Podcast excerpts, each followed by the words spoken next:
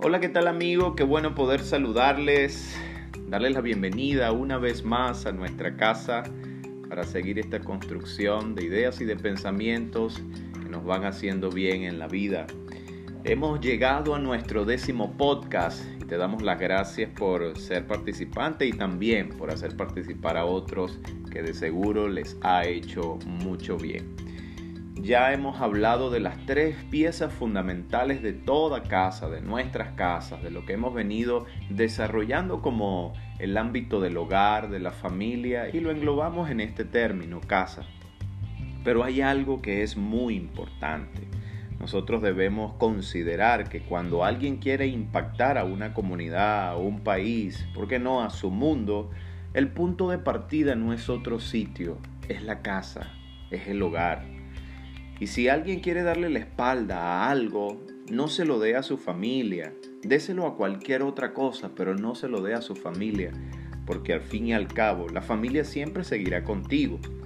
La familia es lo que todos nosotros siempre tendremos. Y todas las demás cosas son temporales, pero la familia te acompañará hasta las últimas instancias de tu vida sea de la buena o de la mala manera, pero siempre la familia estará allí contigo.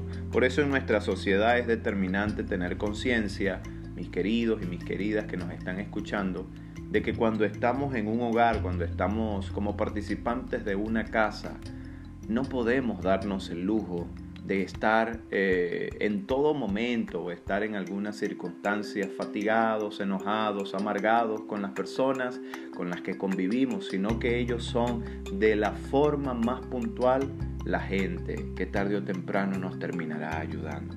Por eso cuando alguien me decía, Engelberry, ¿no habrá un plan B para la familia? Yo le mencionaba, es posible, es posible que la familia tenga un plan B, pero quizás no era lo que esa persona quería escuchar. Yo le dije, la familia no tiene plan B, y si lo tuviera sería volver a levantar el plan A desde el principio.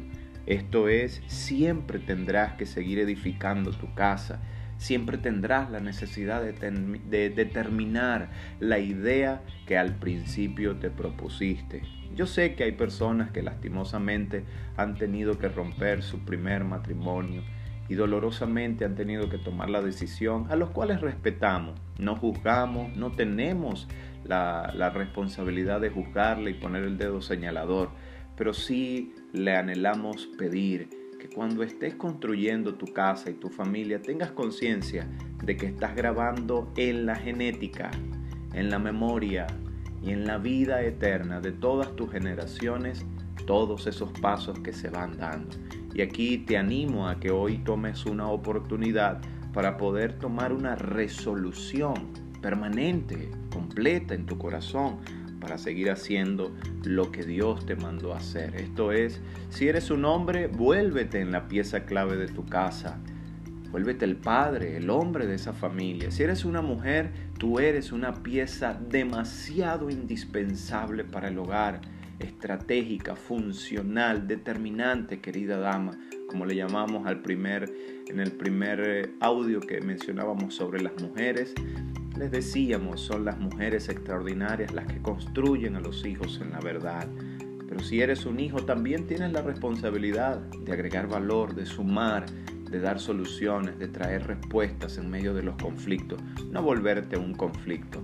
Nosotros debemos ser resolucionadores de conflictos. Por eso quiero dejarte cuatro llaves para que tu corazón pueda ayudarte y pueda seguir adelante. Si nosotros necesitamos ser mejores familias, necesitamos entonces en primer lugar que nos hagamos responsables sin andar buscando culpables en otros. Hagámonos responsables, seamos nosotros los que demos el primer paso.